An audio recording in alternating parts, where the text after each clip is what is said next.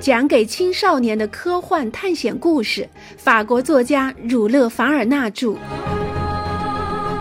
格兰特船长的儿女，一起来开启这段不畏艰险的勇敢之旅吧。第十二章：毛利人头领的葬礼。依照新西兰的惯例，凯考姆既是部落首领，又是祭司的头衔。祭司。有资格宣布塔布令，也就是不可触碰令。这个令可以用来对部落的成员或物品进行带有迷信色彩的保护。塔布是波利尼西亚民族所共有的禁令。如果祭司对某人或某物品实行塔布令，那么其他人立刻不应接触那件物品或那个人，也不准和那个人有任何关系，那件物品也不准使用。如果谁违反禁令去触碰，那就是赌神，这种行为会激怒神而被处以死刑。假如神没有立刻为自己受了亵渎而进行报复，那么祭司也一定会立即替神报复。塔布令常被头领们用来达到某种政治目的，或者是满足私人生活中的某种需要。一个土人在很多情况下宣布几天内不可触碰，例如在他剪了头发，他刚做了纹身手术。他正在造一条独木舟或建一所房子，他染了重病或将要死的时候等情况。如果因为无计划的捕捉，一条河里的鱼快要灭绝时，或者田里新长出来的番薯快要被吃光时，为了保护经济，会对那条河或那块番薯实行塔布禁令。如果头领不愿家里有人来打扰，他也会宣布他的房子不可触碰。如果他为了自己的利益想垄断与一条外国船的交往关系，他可以用塔布禁令向大家宣布那条外国船不可触碰。如果头领对某个欧洲商人心怀不满，要孤立他，也是用这种禁令。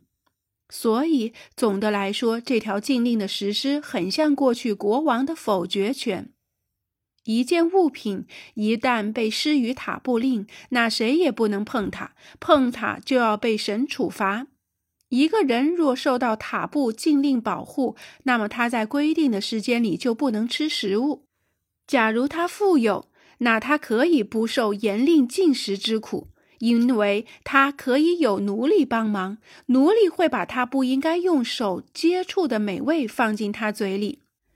可是，如果他穷，就只得自己很不幸的用嘴去取食物，这样禁令就把他变成了一只没有人性的牲畜。总而言之，这个奇怪的风俗指挥和改变着新西兰人的一切行为，包括日常行为。这就是神对社会生活无时无刻的干预，甚至可以说，塔布令就是土人的一部法律。他简明扼要，却始终得到贯穿执行。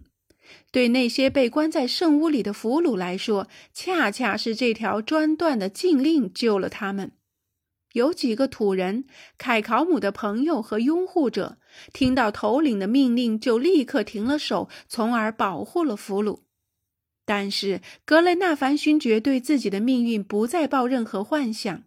他知道，只有他的命才能去和那几个被他打死头颅的命相抵，而在土人那里，死之前总是要受到漫长的折磨。格雷纳凡勋爵猜测，他一定会为他刚才的冲动付出惨痛的代价的。他和他的伙伴们度过了一个漫长而难熬的夜晚，没有人能了解他们心中的忧虑和经历的痛苦。罗伯特和帕格奈尔还没回来，对他们的厄运还有什么可怀疑的呢？他们一定成了那批愤怒的土人报复的第一批牺牲品。也许他们几乎没有任何生还的希望了，连从不轻言放弃的麦克纳布鲁斯也开始走向绝望。约翰孟格尔见玛丽格兰特失去弟弟后，陷入极度的忧郁，自己也要急得发疯了。格雷纳凡勋爵想着亲爱的海伦娜对他提出的那个可怕的要求：“为了不受折磨，为了不受奴役，他要他亲手把他杀死。他能做到吗？这是个多么残忍的请求！至于越狱，很显然是不可能的。十名全副武装的土人看守着这圣屋的门。二月十三日早晨，土人和受塔布令保护的欧洲俘虏之间依旧没有任何交流。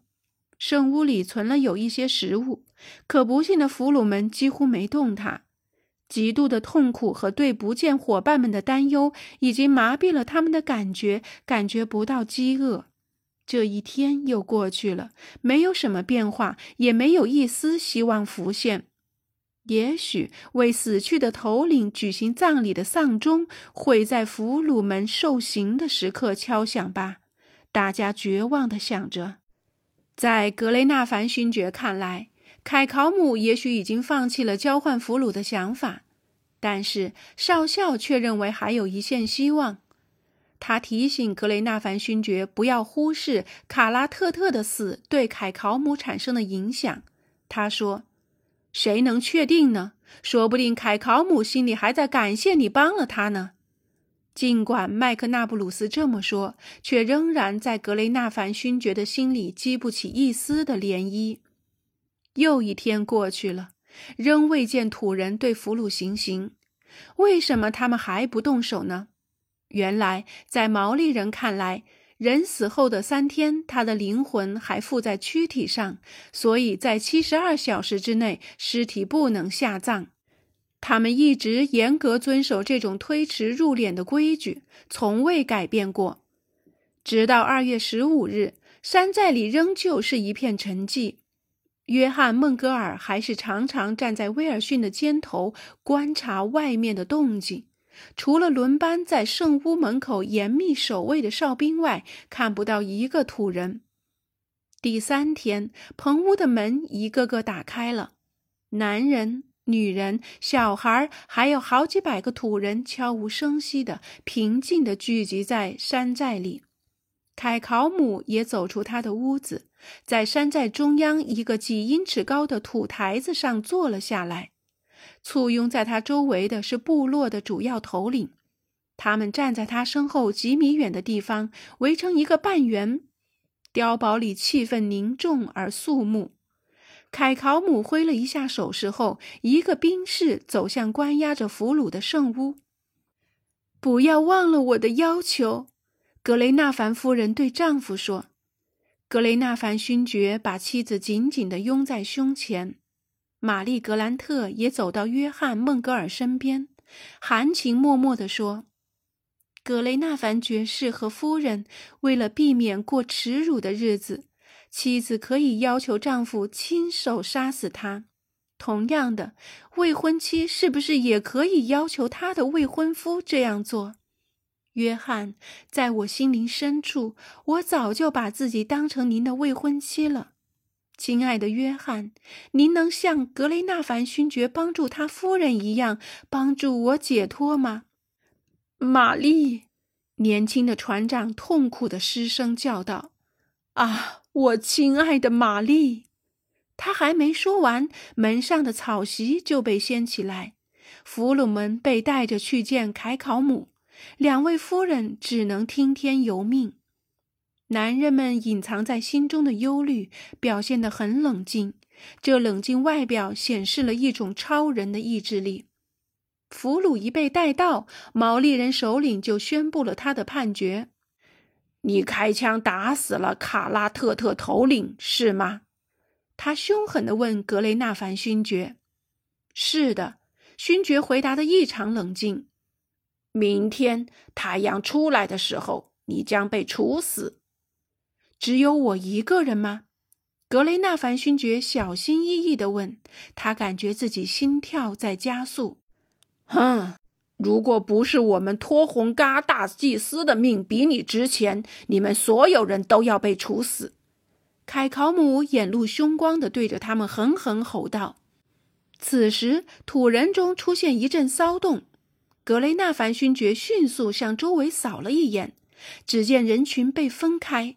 一名兵丁走了进来，他满身淌着汗，已经精疲力竭了。凯考姆一见到他，就用英语向他发问，似乎想让俘虏们听到他们的交谈。“你是从欧洲人的军营来的吗？”“是。”毛利士兵有气无力地回答。“你有没有看见被他们俘虏的托洪嘎？”“见到了。”“他还好吗？”“他死了！可恨的英国人杀死了他！”士兵怒喊道。士兵带回来的消息使格雷纳凡勋爵和他的伙伴们彻底失去了生还的希望。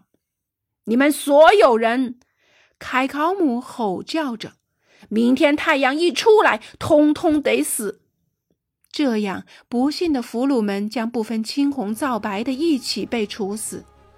格雷纳凡夫人和玛丽格兰特不约而同地仰望天空，对上帝表示了他们最崇高的谢意。俘虏们并没有被押回圣屋，而是被命令在他们生命的最后一天，他们必须观看首领的葬礼和葬礼上的血腥仪式。一队土人把他们带到几步外的一棵大树底下，看守们守在旁边，时刻监视着他们。部落里的其他人全部沉浸在巨大的悲痛中，几乎忘记了俘虏们的存在。